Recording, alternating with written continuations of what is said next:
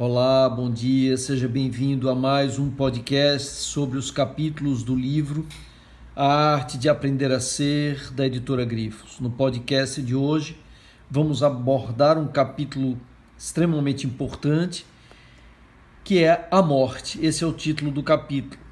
Nós vamos aprender por que não temos nenhuma razão para temermos a morte, compreendendo que a morte é uma ilusão criada pela nossa mente, resultado da dualidade dentro da qual nós vivemos. Os podcasts, eles retratam sempre os satsangs realizados sobre cada um dos capítulos. De agora em diante serão realizados sempre nas segundas-feiras na plataforma Zoom no ID 445 485 5306. Esperamos você se junte a gente na discussão e nos próximos satsangs. Hoje nós vamos falar sobre o capítulo 15 do livro. A gente até divulgou errado, né? Falou. Agora foi que eu percebi que estava a indicação de que era o capítulo 14, mas na verdade é o capítulo 15 do livro e que fala exatamente da morte. E eu estava dizendo aqui um pouco antes de nós é, começarmos, é, como é maravilhoso falar sobre a morte. Né? E, e, é uma pena que as pessoas tenham tanta, tanta resistência, tanto receio de falar sobre algo tão maravilhoso como é a morte, porque se nós compreendermos adequadamente a morte, nós vamos compreender que a morte é sinônimo de vida e de que vida é sinônimo de morte. Vamos nos libertar, consequentemente, de todo o medo que nós temos, que nós sentimos da morte. E, e, e é sobre esse medo e sobre a morte que trata todo o capítulo 15, que, portanto, será o tema desse nosso satsang de hoje. Eu vou começar ele, a primeira coisa que eu vou fazer, eu vou emudecer todo mundo é, a gente sempre faz isso no início para não haver nenhuma interferência. Estamos, estão todos mudos. É, e eu vou começar lendo um dos textos que é que está no início desse capítulo, que é um texto de Aubert Camus, que é um autor francês e que para mim é um dos textos mais belos jamais escritos. E ele fala exatamente sobre a morte é, é o final de um ensaio chamado O Mito de Sísifo. É, e no francês fica ainda mais interessante porque Le Mythe de Sisyphe termina tendo o sentido também de um mito decisivo, fica sendo o mito de Sísifo e o mito decisivo ao mesmo tempo. E é um texto que fala sobre o suicídio e, basicamente, sobre a morte. E ele se reporta, ele usa o mito de Sísifo, que é um mito grego extremamente interessante para abordar esse tema.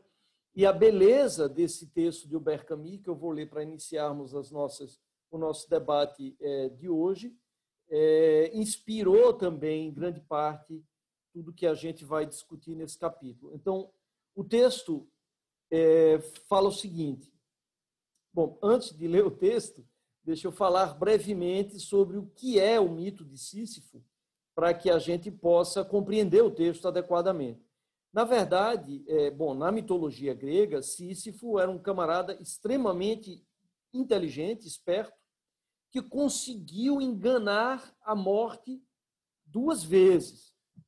E isso causou um grande problema no mundo inteiro, porque numa das ocasiões ele convida a morte, a morte vai buscá-lo, ele convida a morte para jantar com ele e termina aprisionando a morte. E por aprisionar a morte, é, ninguém morre mais no mundo inteiro. E isso é um grande problema. Né? Então, é, o, o, essa, essa, essas duas oportunidades em que Sísifo consegue ludibriar, enganar a morte, é, deixa os deuses bastante contrariados, Zeus particularmente, e quando finalmente Sísifo morre de velhice, é, é importante que se diga, é, ele é condenado a viver no inferno grego, no chamado Tártaro. E, e o castigo dele é um castigo que, para muitos autores, Albert Camus entre eles, é uma metáfora da existência humana Por quê? Porque o castigo de Sísifo é todos os dias carregar uma, um, uma pedra gigantesca, morro acima, até o alto de uma montanha. Quando chega no alto da montanha, a pedra então rola todo o caminho novamente até embaixo. E Sísifo é obrigado a retornar e começar, recomeçar o seu trabalho novamente, infinitamente, ou seja, por toda a eternidade, o trabalho de Sísifo é carregar o rochedo morro acima e ver esse rochedo é, escorregar, cair, despencar morro abaixo. E por que isso é uma, uma metáfora para muitos autores, e a minha leitura também, da existência humana? porque é uma forma de nós compreendermos como nós vivenciamos essa existência, carregando pedra atrás de pedra, perseguindo cenoura atrás de cenoura, acordando e dormindo nessa roda viva, girando indefinidamente neste carrossel, sem nos darmos conta do que nós estamos fazendo aqui, sem nos darmos conta do valor extraordinário que essa existência representa, do que essa oportunidade de estarmos vivos representa, de qual o significado dessa oportunidade, estamos aqui, para quê, qual o sentido de acordarmos todos os dias e repetirmos o mesmo trabalho com cores diferentes, mas basicamente o que nós fazemos não é muito diferente do que os gregos representaram mitologicamente na figura de Sísifo, que carrega todos os dias esses rochedos, esses farmos que todos nós carregamos na nossa existência, morro acima, para no dia seguinte recomeçarmos o mesmo trabalho, basicamente. Então, essa é a analogia da, da, da maldição de Sísifo, ou é, do, da condenação de Sísifo no Tártaro, com, com a existência humana, na busca do ser humano por um sentido para essa existência que não pode ser simplesmente passarmos a vida inteira carregando pedras, buscando ganhar cada vez mais, acumular o que pudermos acumular, trabalhando apenas para sobrevivermos na maior parte do tempo sem nos darmos conta do valor inestimável que representa essa oportunidade que recebemos. Nesse sentido, o tártaro grego é, na mitologia budista, a ilusão de Maia, a identificação com o ego, com o nosso personagem. Então, se nós vivermos essa existência através do nosso personagem e não através do nosso ser, nós vamos viver mergulhados na ilusão da individualidade, acreditando que não há nada mais nessa vida do que carregarmos os nossos rochedos morro acima para vê-los rolar morro abaixo, dia após dia. Se nós, entretanto, nos libertarmos da identificação com o nosso ego, com o personagem que nós criamos e ganharmos a capacidade de livres dessa, dessa identificação, vivermos a nossa existência através do nosso ser, nós vamos então compreender que, na verdade, não existe Sísifo, nem existe o rochedo, porque Sísifo e o rochedo são, na verdade, a mesma coisa, são partes do mesmo ser, que seria a libertação transcendente de Sísifo da sua condenação, compreendendo que, na verdade, ele é também o próprio rochedo que ele carrega e que, portanto, também carrega ele. Essa é é, seria uma leitura budista do mito de Sísifo. Mas vamos ler é, o texto, que, como eu disse, para mim é um dos mais belos textos jamais escritos por um ser humano. É durante esse retorno, essa pausa, que Sísifo me interessa. Um rosto que pena assim premido contra a pedra já é ele próprio pedra eu vejo esse homem descer da sua montanha novamente, com o mesmo passo pesado e firme, em direção ao tormento do qual ele sabe que não conhecerá jamais o fim. Esta hora que é como uma respiração e que retorna tão seguramente quanto a sua maldição, esta hora é a hora da sua consciência. Em cada um desses momentos, quando ele deixa o cume para trás para mergulhar novamente, pouco a pouco, em direção ao covil dos deuses, ele é superior ao seu destino. Ele é maior do que o seu rochedo. Se esse mito é trágico, é porque o seu herói é consciente. Nesse instante sutil em que o homem se volta para a sua vida, Sísifo, regressando ao seu rochedo, contempla essa sequência de ações sem ligação que se torna o seu destino, criado por ele, unido sob o olhar de sua memória e logo selado pela sua morte. Assim, persuadido da origem totalmente humana de tudo o que é humano, qual cego que deseja ver, mas que sabe que a noite não tem fim, Sísifo está sempre em marcha. O rochedo ainda rola. Deixa o Sísifo no sopé da montanha a gente sempre reencontra o seu fardo. Mas Sísifo nos ensina a fidelidade superior que nega os deuses e só ergue os rochedos. Ele também julga que tudo está bem. Esse universo doravante, sem senhor, já não lhe parece nem estéril, nem fútil. Cada um dos grãos dessa pedra, cada clarão mineral dessa montanha preende de noite, por si só já basta para plenificar um coração de homem. Cumpre imaginar Sísifo feliz.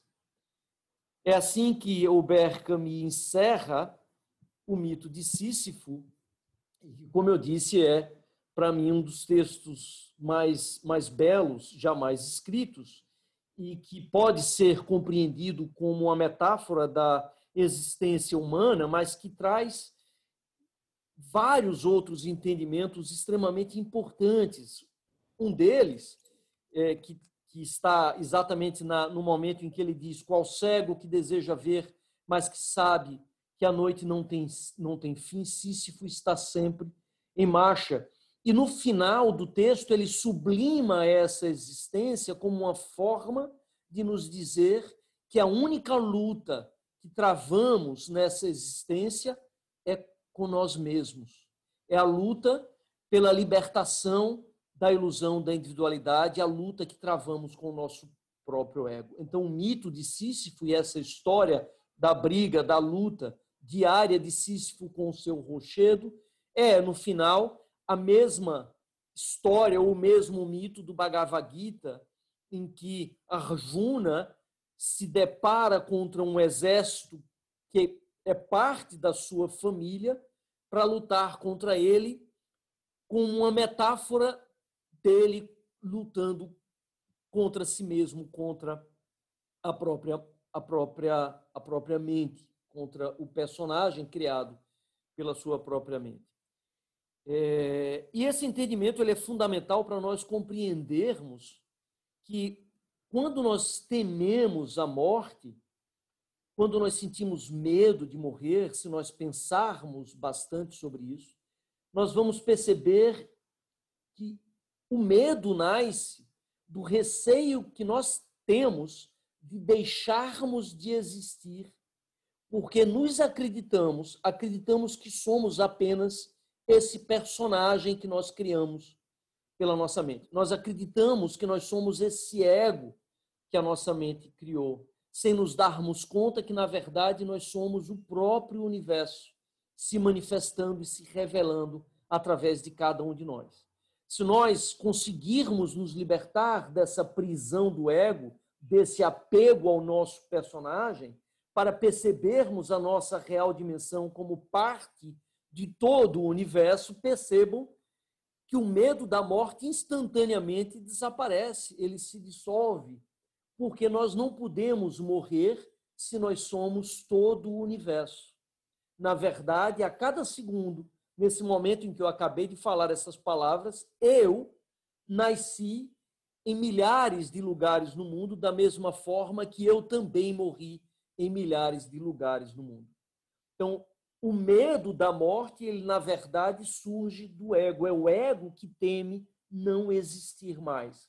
Quando nós nos percebemos, quando nós nos percebemos como parte indivisível de todos os seres que somos, nós percebemos também que a morte ela não existe, portanto não há como temermos algo que não existe. E a leitura daquela frase muito bem retratada na, na oração de São Francisco, de que é morrendo que se vive para a vida eterna, tem um sentido é, que é exatamente esse, esse mesmo sentido sobre o, qual, sobre o qual eu falo agora e sobre o qual nós já falamos também em outros satsangs. Na verdade, quando nós falamos é morrendo que se vive para a vida eterna, nós não estamos falando de uma vida eterna depois dessa existência nós estamos falando da vida eterna alcançada nessa existência, enquanto ainda estamos vivos nessa existência, porque essa vida eterna é alcançada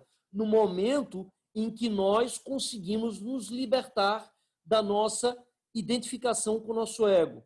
Eu estou com instabilidade aqui na minha internet, deixa eu mudar aqui a minha conexão para que isso não aconteça mais.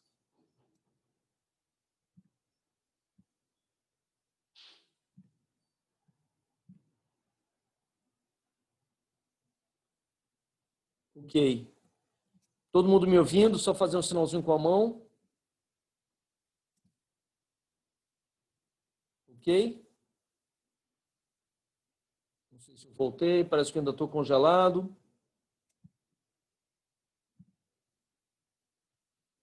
Todo mundo está me escutando? Ok. Acho que voltei agora. Estou vendo já algum movimento. Bom, isso, beleza. Então, vamos, vamos, vamos retomar de onde eu tinha parado. Então, quando a gente fala é morrendo que se vive para a vida eterna, na verdade, nós não precisamos é, imaginar ou pensar numa vida depois dessa nossa vida, porque nós podemos conquistar a vida eterna, e esse é o entendimento, nessa existência, no momento em que nós compreendemos que a morte não existe, que a morte, na verdade, é uma da maneira como nós a percebemos, ela é a morte do ego. E se nós somos parte de tudo que existe, não há, não é possível, não temos como morrer, porque nós somos o próprio universo que se renova todo o tempo. Então, o sentido de é morrendo que se vive para a vida eterna, na verdade, pode ser compreendido como a libertação da ilusão do ego, como a recuperação da nossa capacidade de nos percebermos como parte de todos os seres, que é a compreensão fundamental para que nós sejamos, nos tornemos também capazes de amar a todos os seres como amamos a nós mesmos. Só seremos, de fato, capazes de amar a todos os seres como nós mesmos quando nós percebermos que todos os seres é parte de quem somos, somos nós mesmos. E nesse momento em que nos libertamos dessa identificação com o nosso ego e recuperamos essa capacidade, nós também recuperamos a vida eterna que tínhamos no jardim do Éden, do qual fomos expulsos. Vocês lembram bem, porque a gente já falou sobre isso.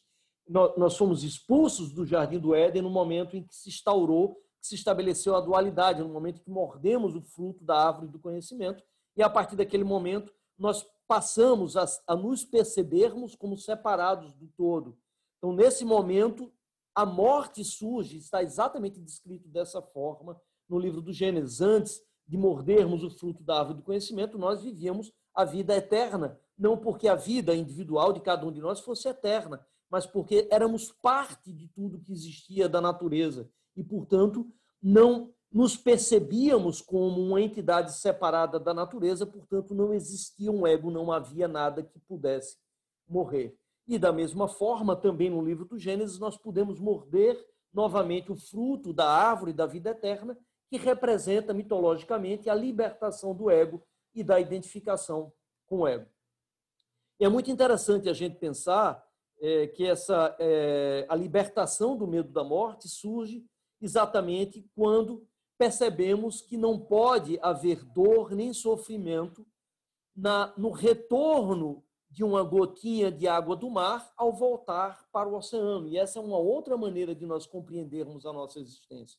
Se nós somos parte desse oceano primordial, que é tudo, que é o próprio universo, a gente pode perfeitamente imaginar uma onda do mar quebrando sobre é, um rochedo e lançando é, gotinhas de, de, de água no espaço, e nós somos, cada um de nós, uma dessas gotinhas de água do mar que, por um instante brevíssimo, flutua no espaço até retornar novamente a este oceano do qual nós saímos.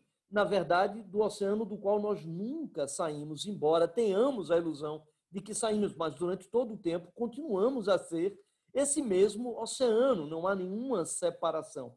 Mas enquanto flutuamos por um brevíssimo instante como uma gotinha de água do mar, nós olhamos à nossa volta, nós vemos o oceano, nós vemos as outras gotinhas e nós achamos que essa individualidade de gotinha é fundamental, é importante demais e essa nossa importância, esse apego que temos por essa individualidade, por esse personagem que nós construímos com a nossa mente, é que causa toda a dor e todo o sofrimento. É que é, faz com que nasça em nossos corações o medo de morrermos, porque temos medo de que essa gotinha deixe de ser novamente parte do oceano do qual ela, ela surgiu desde o primeiro momento e que ela nunca, nunca deixou de ser, percebem? E o curioso é a gente constatar que, seja numa perspectiva espiritualista ou numa perspectiva materialista, a morte é uma ilusão, ela não existe sob nenhuma das duas perspectivas.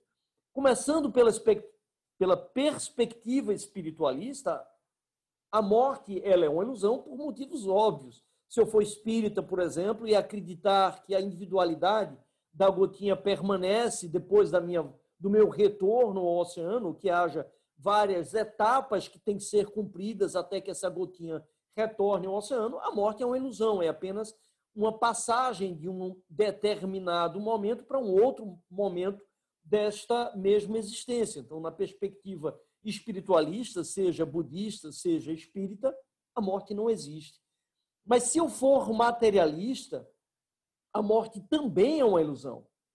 Vejam só, se eu raciocinar no meu corpo, tiver um entendimento do meu corpo físico, e nós vimos isso há uns dois capítulos atrás, que cada um de nós é, na verdade, um conjunto de trilhões de seres, cada célula do meu corpo é como se fosse um ser independente, e eu posso pegar cada uma dessas células do meu corpo, tirar do meu corpo e manter essa célula viva.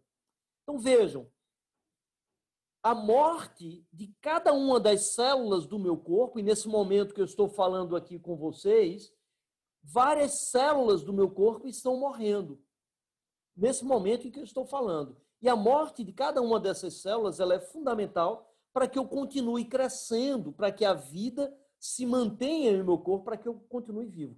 Se as células do meu corpo não morressem, não haveria renovação, eu continuaria sendo o mesmo bebê, ou seria ainda o primeiro óvulo que se formou. Então, a morte contínua dessas células é o que garante, na verdade, a evolução do meu ser, a evolução do meu corpo físico, percebe? E aqui, lembrando, eu estou numa perspectiva materialista, tá? A gente pode perfeitamente entender que cada um de nós é, na verdade, uma célula de um ser muito maior, que é toda a biosfera a qual nós pertencemos. E que também, há 4 bilhões de anos atrás, era uma única célula, que foi se multiplicando, se multiplicando, se diferenciando, até que hoje existem todos os seres que existem no planeta Terra. Então, eu posso, nós podemos raciocinar que cada um de nós, na verdade, é uma célula desse ser maior que é a biosfera, que Lovelock chamou de Gaia, é um nome que a gente pode dar a esse ser que representa o conjunto de todos os seres vivos. Então veja, da mesma maneira, da mesma maneira que a morte das células no meu corpo físico é fundamental para que esse corpo possa continuar evoluindo e para que eu possa continuar evoluindo e crescendo, a morte do meu corpo físico é fundamental para que esse ser vivo, que é toda a biosfera, possa continuar evoluindo e crescendo. Então, nesse entendimento, veja, se não houvesse morte, nós continuaríamos sendo as primeiras bactérias que se formaram e que seria tudo que existiria no planeta Terra até hoje. Então, nós nos tornamos esses seres extremamente complexos, formados por trilhões de organismos, que somos nós, em razão da morte e do nascimento das primeiras bactérias que surgiram. Então, nesse entendimento, a gente percebe claramente, nessa perspectiva que é absolutamente materialista, que a morte foi fundamental para que a vida continuasse evoluindo. Ou seja, a morte é, na verdade, uma parte fundamental da vida, do crescimento, da evolução da vida. Sem a morte não existiria vida. Da mesma maneira que sem a vida não existiria morte. Então a gente percebe que tanto na perspectiva espiritualista como na perspectiva materialista, a morte não existe, ela é uma ilusão. Uma outra forma de nós compreendermos a ilusão da morte e que se aplica a qualquer uma das duas perspectivas, é que nós continuamos existindo em todos os outros seres que nós tivemos a oportunidade de encontrar pelo nosso caminho e de nos compartilharmos. Percebe? Da mesma forma que todos nós somos o resultado, a culminância de todos os seres que nos antecederam. Se hoje nós estamos aqui, foi porque os nossos pais existiram e antes deles os nossos avós, não apenas os nossos pais e os nossos avós. A transmissão de quem somos, o compartilhamento de quem somos, há muitos anos, há muitos milhões de anos, deixou de ser simplesmente genética no ser humano. Né? Na verdade, há 4 milhões de anos, desde o momento em que um primeiro macaco fez uma primeira pergunta, nós passamos a nos compartilhar compartilhar quem somos através da linguagem, da memória e da cultura. Então, os nossos filhos, as nossas filhas, são geneticamente parte de quem somos, no sentido genético, mas todos os seres que nós encontramos ao longo da nossa vida se tornam uma parte de nós. Percebe? Então, todos aqueles que eu encontrei na minha existência levarão uma parte de quem eu sou e eu levarei comigo uma parte de quem eles são. Cada um de vocês que me escutam nesse momento se tornam parte de quem eu sou. E se eu morrer logo em seguida, após esse satsang, se a minha vida acabar, eu continuo existindo, percebe? Em cada um de vocês. Por tudo que eu fui capaz de me compartilhar, e esse compartilhamento não é somente de informações, muito mais do que isso é o compartilhamento do meu ser, de quem eu sou, é o compartilhamento do meu amor por todos vocês, do quanto eu fui capaz de compartilhar o meu amor com todos os seres. E o que é o amor? Qual o significado dessa palavra? É exatamente pertencimento. Eu sou cada um de vocês da mesma maneira que cada um de vocês é parte de quem eu sou, ou seja, nós somos todos o mesmo ser brincando de sermos seres diferentes. Isso traz é, uma responsabilidade muito grande e um entendimento, e é uma frase que eu gosto muito, de que a nossa missão nessa existência é fazer crescer o que é belo. Cada um de nós podemos escolher se vamos deixar na face da vida uma feia cicatriz ou se vamos deixar na face da vida um belo sorriso. Porque o que quer que nós sejamos, qualquer que seja o uso que nós vamos dar dessa existência, quem fomos e aquilo que compartilhamos vai continuar repercutindo indefinidamente por toda a eternidade. Continuará existindo, transmutado, obviamente, em todos os trilhões e trilhões de seres que se seguirão, da mesma forma que nós somos o resultado dos trilhões de seres que nos antecederam. Então, quando eu falo e quando eu compartilho com vocês tudo isso que estou aqui compartilhando, na verdade, não, não é esse personagem, Fábio, que está falando, na verdade, são todos os seres que nos antecederam e que compartilharam conosco conhecimentos informações sentimentos capazes de nos libertar, capazes de nos libertar da ilusão da individualidade, capazes de nos libertar da ilusão do ego, capazes de nos tornar seres muito mais capazes de amar, de dar e de receber amor a partir da libertação do nosso ego, da libertação da ilusão da individualidade. Então, nós falamos, eu acho que foi no satsang passado, que o Espiritismo, por exemplo, entende essa existência como uma, como uma escola, ou seja, nós todos estamos aqui para aprender. Mas para aprender o que exatamente? Para aprendermos a amar. E o que é aprender a amar? É aprender que somos todos o mesmo ser, brincando de sermos seres diferentes. É aprender que somos todos gotinhas de água do mar de um mesmo oceano, flutuando por um brevíssimo instante, separados ilusoriamente desse oceano ao qual pertencemos e nunca deixamos de ser parte. Mas isso também traz uma outra responsabilidade muito grande, que é o que é que nós vamos fazer dessa oportunidade que nós recebemos. Percebam, para nós hoje estarmos aqui, eu disse isso, nós somos a consequência de todos aqueles que nos antecederam, mas para nós hoje estarmos aqui, muitos outros seres antes de nós sacrificaram de muitas maneiras. Sacrificaram, inclusive, as suas próprias vidas para que nós hoje pudéssemos ter a vida que temos. Quantos não foram queimados em fogueiras? Quantos não foram assassinados? Quantos seres não se sacrificaram para que nós hoje pudéssemos estarmos aqui tendo essa reunião, tendo esse satsang. Então, nós temos a obrigação de honrar a oportunidade que receber, perdão, de honrarmos a oportunidade sagrada que nós recebemos é, de todos aqueles que nos antecederam e fazer com que essa existência, temos a obrigação de fazermos com que a nossa existência valha a pena temos a obrigação de não desperdiçarmos essa oportunidade extraordinária de aprendizado que nós recebemos. E há aqui um enorme risco, que é o risco de nós percebermos a vida como um risco. Tem uma frase que eu circulei recentemente num dos posts que nós fizemos no Instagram, que ela diz mais ou menos o seguinte: por medo, muitas vezes em nossas vidas nós preferimos viver prisioneiros, aprisionados dentro de um casulo conhecido, do que voarmos livres pela, pela imensidão, pela amplidão azul de um céu que desconhecemos. Esse é o risco de percebermos a nossa vida como risco, de passarmos a vida inteira escondidos debaixo da cama, evitando o sofrimento, mas sem compreendermos que no momento que nós evitamos o sofrimento, nós estamos também evitando a vida, estamos desperdiçando as oportunidades de aprendizado que a vida nos oferece.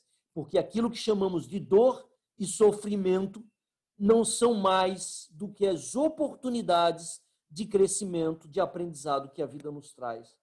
Então, a dor e o sofrimento é a forma do universo dizer: olha, presta atenção, aí tem um aprendizado necessário, tem uma lição que você precisa aprender, que você precisa aprender para superar essa dor e esse sofrimento. Porque se não fosse pela dor e pelo sofrimento, nós jamais, escutem bem o que eu estou dizendo, nós jamais teríamos a coragem de sairmos da nossa zona de conforto. E por isso aquela frase de Lucão é tão importante. Um passarinho, quando aprende a voar, sabe muito mais sobre coragem do que sobre voo. Ele nunca voou na vida. E ainda assim, ele salta para fora do seu ninho, batendo as asas toscamente, arriscando uma queda que pode tirar a sua própria vida, mas ele sabe que a vida dele não fará sentido se ele permanecer para todo sempre aprisionado dentro do seu ninho. Da mesma forma que não faz sentido a nossa vida se nós permanecermos toda essa existência aprisionados dentro do nosso casulo, por medo de vivermos, por medo de nos depararmos, de enfrentarmos os nossos fantasmas, de superarmos os nossos medos. Esse é o significado do mito de Sísifo, que é também o significado de Dom Quixote de la Mancha. É a coragem de lutar contra aquilo que nos assusta, contra os fantasmas que trazemos dentro de nós. Mas essa luta, que é a única luta que faz verdadeiramente sentido nessa existência, é a luta que travamos contra nós mesmos, que travamos contra o nosso ego, contra a identificação com o nosso personagem, porque é essa identificação com o nosso personagem que nos impede de percebermos todos os outros seres como parte de nós mesmos e que, portanto, nos impede de amarmos os outros seres como amamos a nós mesmos. Esse é o único obstáculo no caminho da nossa iluminação, que representa essa libertação da ilusão da individualidade, da ilusão do ego, segundo os budistas, da ilusão de Maya.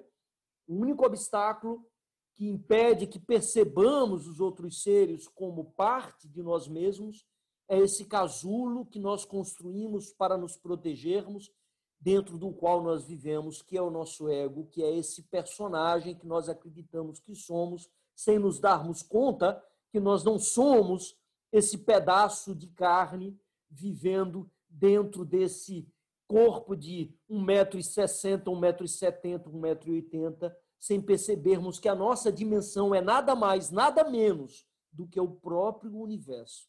Esse é o significado da palavra Tattvamasi do hinduísmo, que significa isto você é. Isto é tudo o que existe. Você é o próprio universo. Nós somos o próprio universo que está nesse momento, nesse espaço, nesse local, nesse instante, brincando de ser Fábio.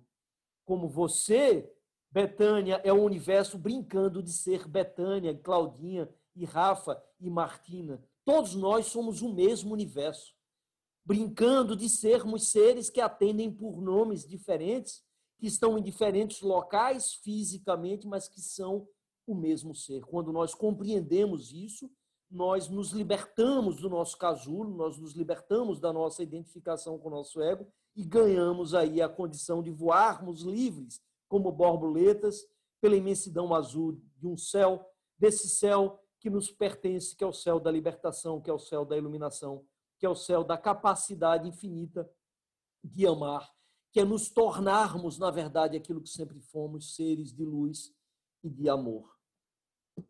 O que mais? É, eu me lembro, me lembrei agora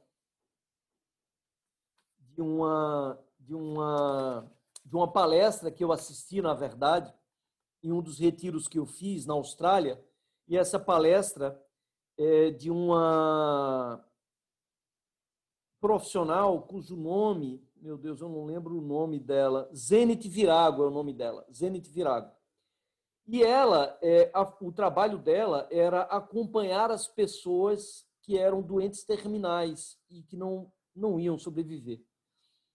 E eu fui assistir a palestra um tanto receoso, achando que ia ser uma palestra muito pesada, né? porque era alguém cuja profissão era acompanhar doentes terminais. E fiquei extremamente surpreso, positivamente, por ter sido, ao contrário, uma palestra extremamente alegre. E o, o, a, o, mais importante, a parte mais importante do depoimento que ela compartilhou conosco, ela nos disse: eu, quando comecei nessa, nessa profissão, é, eu tive muito receio também, como sei que todos vocês aqui certamente estão receosos. Né? O que é que alguém que tem por profissão fazer, ajudar as pessoas a fazerem essa travessia, ajudar as pessoas a morrer, né? o que é que, é, que tipo de depoimento essa pessoa é, não nos trará. E ela disse, para mim, para minha imensa surpresa, algo que eu descobri foi que é, não todos, certamente, mas a grande maioria dos doentes terminais que eu tive a oportunidade de ajudar na travessia, ao final da doença, se sentiam extremamente gratos por terem ficado doentes, por terem se tornado doentes terminais. Por que isso? Ela dizia.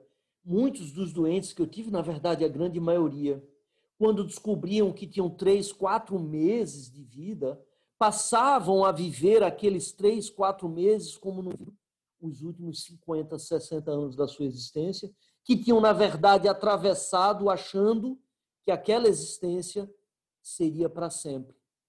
E aí, muitas vezes, já nos momentos finais da vida, elas me, essas pessoas me diziam: essa doença foi a melhor coisa que aconteceu na minha vida, porque me deu a oportunidade de viver verdadeiramente nesses três, quatro meses que eu tive, como eu não vivi 50 anos da minha vida e não teria vivido.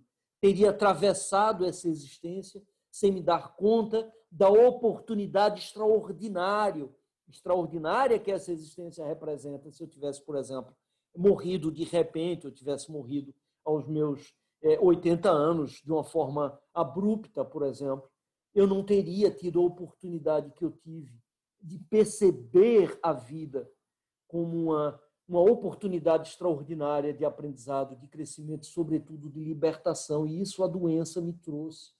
Essa graça, essa bênção de perceber o que realmente representa essa vida, o que significava a minha existência e que durante toda a minha vida, até aquele momento que eu recebi aquela notícia da boca de um médico de que eu era um doente terminal, eu não tinha me dado conta. E aí eu pergunto a vocês, nesse momento, vocês vão mesmo esperar ouvir da boca de um médico que tem uma doença terminal ou vão escolher acordar, despertar para viverem plenamente essa existência, compreendendo a oportunidade extraordinária de crescimento, de aprendizado e de libertação que ela representa nesse momento. Então, eu tenho uma péssima notícia para dar a vocês. Todos vocês, todos nós, somos doentes terminais. Nós não nos demos conta ainda, a maior parte de nós não percebe isso, mas todos nós somos doentes terminais. Nós não sabemos quanto tempo ainda temos, mas podem ter absoluta certeza que a cada respiração é uma respiração a menos que sobra na nossa vida podemos morrer amanhã, podemos morrer daqui a uma hora, podemos morrer daqui a alguns, alguns minutos. Percebe? É, e nós não nos damos conta. Então, eu acho que todos nós devíamos escrever um cartaz bem grande dizendo: não se esqueça de que você é um doente terminal. Curiosamente, eu sempre faço essa pergunta: se você tivesse a oportunidade de dizer uma única frase para todos os seres humanos do planeta Terra, que frase seria essa que você diria? E a minha frase, que até hoje ninguém nunca repetiu nas oficinas, agora provavelmente as pessoas vão repetir, porque muita gente vai ter a oportunidade de ouvir, mas a frase que eu diria é: amanhã todos vocês estarão mortos. Parece uma frase é, que choca, mas esse é exatamente o objetivo. Compreenda que a sua vida não é para sempre. Pare de viver fazendo de conta que é para sempre. Não é. Perceba a oportunidade extraordinária de aprendizado que essa vida representa e não desperdice essa oportunidade maravilhosa, sagrada que você recebeu para se libertar. Tenha coragem de saltar para fora do seu ninho e voe como pássaro livre de luz e amor que você é. Voe como borboleta azul de asas iridescentes nessa imensidão de céu que nos pertence, desse céu de amor e luz, que é verdadeiramente quem somos, sem nos darmos conta. que mais? E meu tempo está se acabando. É, é isso. Eu acho que, infelizmente, não tenho muito mais tempo. É isso. Eu só, eu, eu só gostaria de, de concluir, é, mais uma vez, ressaltando é, algo que nós começamos falando, acho que não estávamos gravando ainda, acho que fizemos um comentário sobre. Eu fiz um comentário sobre o Facebook e como eu tive que é, aderir ao Facebook e ao. Na verdade, não era o Facebook, é o Instagram. Né, que é, eu comentei que o Instagram, de certa maneira, representa uma transição é, do Facebook para o Instagram, que representa essa forma cada vez mais superficial das pessoas se relacionarem. E isso, claro, também se aplica à morte. Vejam que, refletindo sobre tudo que a gente falou nesses últimos 40, 50 minutos, é, vocês acreditam onde concordar comigo agora que a morte é uma ilusão, ela, ela não existe, qualquer que seja a perspectiva que nós olhemos, seja pela perspectiva espiritualista, seja pela perspectiva materialista. Então não há nenhuma razão para temermos a morte. E os índios têm uma relação completamente diferente com a morte.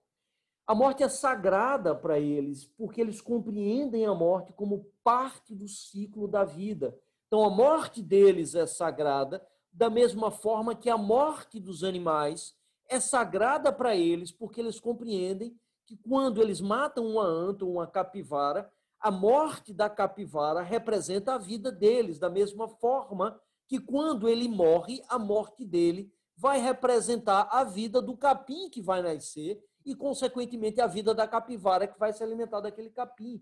Então, há um entendimento da sacralidade da morte e da conexão intrínseca e indivisível entre morte e vida, entre vida e morte.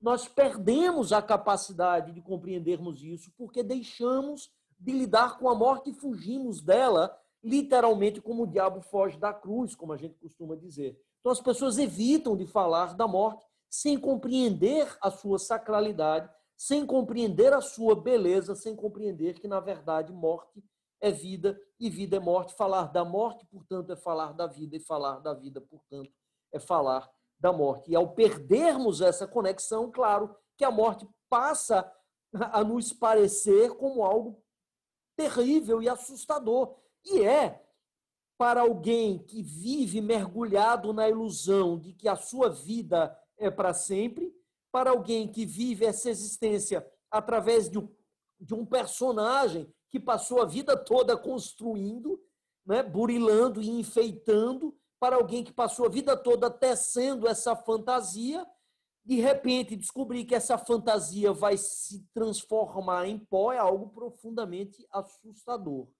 Mas para quem percebe que não é esse personagem, não é essa fantasia, mas o ser atemporal, perene, que permeia e que preenche todas as fantasias e que dá vida a todos os personagens, quando nós percebemos que nós somos o mesmo ator, brincando de sermos vários personagens, nós percebemos que a morte não existe, que ela, que ela é uma ilusão e, portanto, nos libertamos completamente do medo da morte, compreendendo que não pode haver dor nem sofrimento a uma gotinha de água do mar que retorna ao oceano, do qual ela, na verdade, nunca saiu, embora tenha passado toda a sua existência acreditando na ilusão dessa separação. Eu acho que eu fico por aqui. Jai Gurudev.